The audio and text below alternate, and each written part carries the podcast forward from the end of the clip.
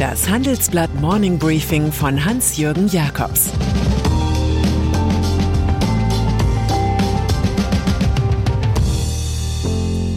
Guten Morgen allerseits. Heute ist Dienstag, der 31. Mai 2022. Und das sind unsere Themen. Das kleine Embargo für den großen Krieg. Das Geld hat wieder einen Preis. Deutsche Bahn verfährt sich im Chaos. Nach einer kurzen Unterbrechung geht es gleich weiter. Bleiben Sie dran. Wie geht es weiter mit der Europäischen Union? Präsidentschaftswahlen in den USA, EU-Parlamentswahlen, geopolitische Krisen und wirtschaftliche Schwierigkeiten. Wir suchen Lösungen für diese Herausforderungen. Am 19. und 20. März auf der digitalen Europakonferenz von Handelsblatt, Die Zeit, Tagesspiegel und Wirtschaftswoche. Über die Zukunft Europas sprechen wir mit Bundeskanzler Olaf Scholz, Wirtschaftsminister Robert Habeck und vielen mehr. Kostenlose Anmeldung unter europe20xx.de. Ukraine-Krieg. In der Ukraine kämpft ein Volk um sein Land und seine Freiheit.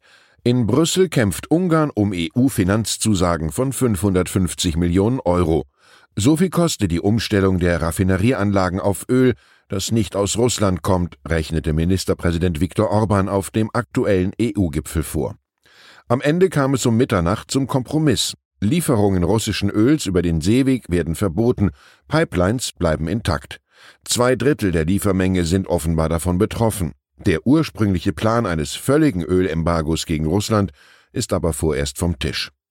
Und die EU gibt der Ukraine weitere Finanzhilfen von bis zu neun Milliarden Euro, für laufende Kosten wie Rentenzahlungen und den Betrieb von Krankenhäusern.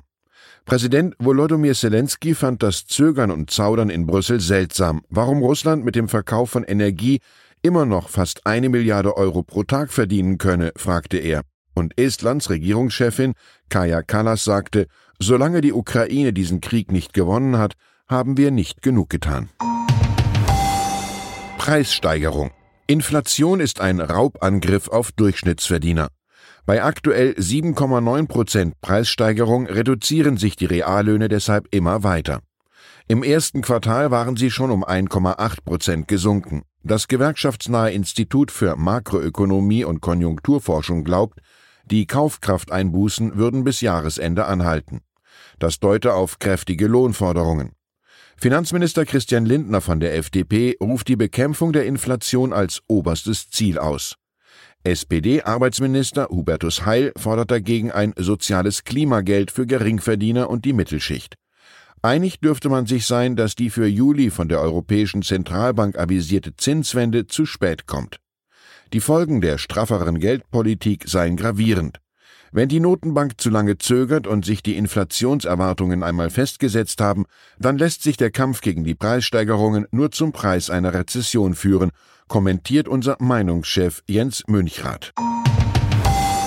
Volker Bouffier 1987 war er erstmals Staatssekretär in seiner Heimat Hessen. Sein Leben für die Politik gipfelte 2010 mit dem Amt des Ministerpräsidenten. Ein Veteran der CDU bewährte sich hier. Er schaffte den Wechsel vom rechten Sheriff zum liberalen Brückenbauer als Teil einer schwarz-grünen Regierung. Volker Bouffier tritt heute im Alter von 70 Jahren in Wiesbaden ab. Sein designierter Nachfolger soll Innenminister Boris Rhein werden, der wahrscheinlich mit einer Stimme Koalitionsmehrheit gewählt wird. Bouffier hat sich alle Lobpreisungen verdient, musste aber selbst erkennen, dass sein Adieu etwas zu spät kommt. Sein eifriges Hämmern für Kanzlerkandidat Armin Laschet hat ein paar krumme Nägel hinterlassen. Gestern verabschiedeten 600 Gäste den Christdemokraten im Biebricher Schloss bei einer feierlichen Serenade. Auf Bouffiers Wunsch hin war Frank Sinatras My Way zu hören. Chaos auf den Schienen. An Geld mangelt es nicht, sagt selbst Bahnchef Richard Lutz. Vielleicht fehlt es am Management oder an guten Aufsichtsräten. Vielleicht an der geplanten Trennung in eine gemeinwohlorientierte Tochter für Infrastruktur und eine profitorientierte fürs Operative. Das verhindern allerdings Gewerkschaften und die SPD. Wir wissen es nicht, wir ahnen nur. Was wir aber wissen, es wirkt peinlich, wenn der Bahn-CEO einen Quasi-Kollaps im Güterverkehr bestätigen muss. Die Situation hatten wir so nicht erwartet. Wir müssen aufpassen, dass wir die Kunden im Güterverkehr nicht verlieren, sagt Lutz. Baustellen sollen nun gebündelt und wichtige Strecken zu Hochleistungskorridoren saniert werden. An schönen Worten hat es der Bahn auch noch nie gefehlt, leider aber an Pünktlichkeitswerten. Jeder dritte ICE und Intercity-Zug kommt inzwischen zu spät. Japans Bahnmitarbeiter würden bei solchen Zahlen die Wohnung nicht mehr verlassen. Buchpreis. Dass ihre Vorfahren der NS-Diktatur geholfen haben könnten, ist für die Hohenzollern ein brisantes Thema. Dann kämen sie nicht mehr in den Besitz ihrer Güter, die die Sowjets nach dem Zweiten Weltkrieg konfisziert hatten. Der Historiker Stefan Malinowski geht aber genau dieser Frage nach. Jetzt hat er für Die Hohenzollern und die Nazis Geschichte einer Kollaboration das deutsche Sachbuch des Jahres gewonnen. Es ist mit einem Preisgeld von 25.000 Euro dotiert. Die Jury Stiftung Buchkultur wählte es unter acht nominierten Büchern aus. Der Titel verbinde soziale und politische Zeitgeschichte mit einem Familienporträt. Zudem sei es eine Milieustudie konservativer und rechter Republikfeindlichkeit, heißt es in der Begründung. Zwischen den Hohenzollern, Medienhäusern sowie Wissenschaftlern war es zu etlichen juristischen Scharmützeln gekommen. Tanja Martini, die Sprecherin der Jury, sagte dazu, Je lauter die Anrufung der Kultur, desto größer die gesellschaftliche Krise. Bayern München. Wenn der Vereinsfußball Pause macht, läuft die Vereinsökonomie heiß. Zur Aufmacherstory schlechthin entwickelt sich beim FC Bayern München das Drama um Robert Lewandowski. Der Vertrag des 33-jährigen Stürmers läuft noch ein Jahr, aber er will weg zum FC Barcelona. Meine Geschichte bei Bayern ist vorbei, erklärte der polnische Nationalspieler auf einer Pressekonferenz. Er sehe keine Möglichkeit mehr für Bayern zu spielen. Das kontrastiert sehr mit Oliver Kahn. Der FC Bayern CEO sagt, er hat einen Vertrag, diesen wird er erfüllen. Basta.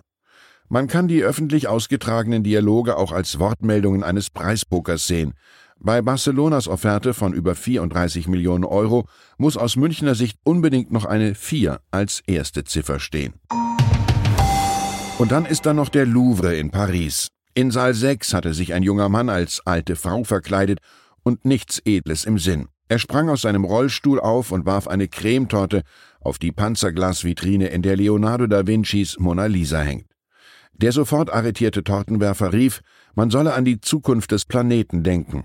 Nicht ökologisch, nur rein ökonomisch orientierte sich im Übrigen Jean-Claude Martinez, einst Direktor des Louvre, der jüngst ebenfalls verhaftet wurde. Er soll für 50 Millionen Euro geraubte Kunstwerke nach Abu Dhabi vermittelt haben. Dort sitzt zufällig auch eine Zweigstelle des Louvre.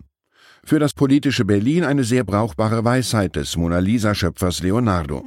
Wer sich in einer Diskussion auf seine Autorität beruft, gebraucht nicht den Verstand, sondern sein Gedächtnis. Ich wünsche Ihnen einen erfolgreichen Tag mit viel Debattenstandfestigkeit. Es grüßt Sie herzlich Ihr Hans-Jürgen Jakobs. Zur aktuellen Lage in der Ukraine. Russland schränkt Handel mit einigen US-Aktien ein. Kunden der russischen Börse SPB haben keinen Zugriff mehr auf Papiere von Apple oder Tesla. Grund sei die Politik internationaler Wertpapierabwickler. Im russisch besetzten Südosten der Ukraine entbrennt ein Partisanenkrieg. Mit Anschlägen und Sabotage attackieren ukrainische Untergrundkämpfer die russischen Besatzer. Dabei sollen auch westliche Spezialkräfte eine Rolle spielen. Weitere Nachrichten finden Sie fortlaufend auf handelsblatt.com/Ukraine. Das war das Handelsblatt Morning Briefing von Hans-Jürgen Jakobs, gesprochen von Peter Hofmann. Fintech, Banken und Festival gehen nicht zusammen? Geht doch, und zwar in Berlin. Am 24. und 25. April 2024 öffnet die Messe Berlin ihre Türen für die FIBE, das neue Fintech-Festival Europas. Die FIBE richtet sich an das gesamte Fintech-Ökosystem, vom Startup über Investoren und klassische Banken bis hin zur Politik. Das Event möchte das gesamte Ökosystem zusammenbringen und eine Plattform zum Austausch bieten. Seien Sie dabei und sichern Sie sich jetzt mit dem Code FIBE-Podcast 35% Rabatt auf Ihr Ticket. Weitere Informationen finden Sie unter fibe-berlin.com.